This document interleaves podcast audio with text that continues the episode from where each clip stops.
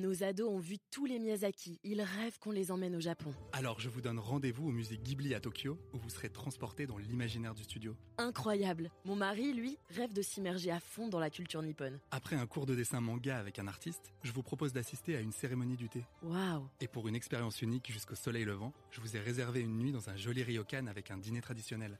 Je nous y vois déjà. Avec Marco Vasco, ne rêvez plus, vivez votre voyage l'esprit libre. Au rendez-vous sur marcovasco.fr pour imaginer votre prochain voyage sur mesure.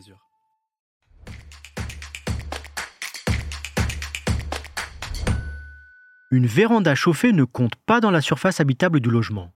Pourquoi doit-elle être incluse dans le DPE Vous écoutez un podcast imaginé par Le Particulier, le média de référence pour mieux connaître vos droits au quotidien. Aujourd'hui, nous répondons à la question de Marguerite, propriétaire d'une petite maison qu'elle souhaite mettre en location. Son gestionnaire lui dit que la véranda ne compte pas dans la surface habitable, mais qu'elle doit être prise en compte pour établir l'étiquette énergétique du logement. Est-ce que c'est vrai? Alors à vos droits Prêt Partez Oui Marguerite, votre gestionnaire a raison. Une véranda, même chauffée, n'est pas comprise dans la surface habitable d'un logement loué. Et pourtant, une véranda chauffée est comprise dans la surface habitable d'un logement loué. Je m'explique.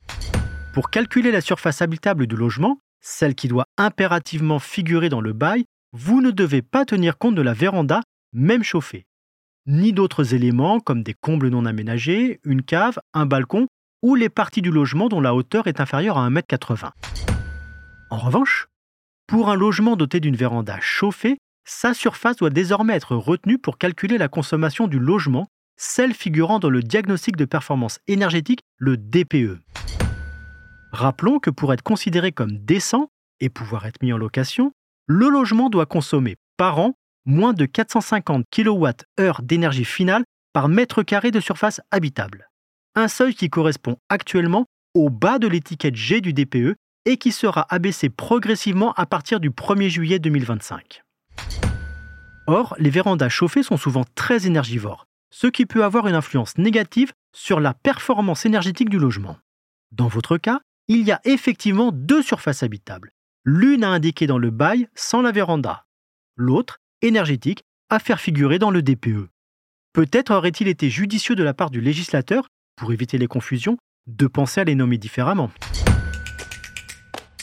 Je suis Arnaud Saugera, journaliste au particulier. Merci d'avoir écouté cet épisode.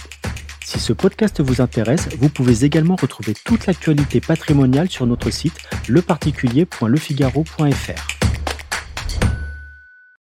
Nos ados ont vu tous les Miyazaki. Ils rêvent qu'on les emmène au Japon. Alors je vous donne rendez-vous au musée Ghibli à Tokyo, où vous serez transporté dans l'imaginaire du studio. Incroyable. Mon mari, lui, rêve de s'immerger à fond dans la culture nippone. Après un cours de dessin manga avec un artiste, je vous propose d'assister à une cérémonie du thé. Waouh. Et pour une expérience unique jusqu'au soleil levant, je vous ai réservé une nuit dans un joli ryokan avec un dîner traditionnel. Je nous y vois déjà.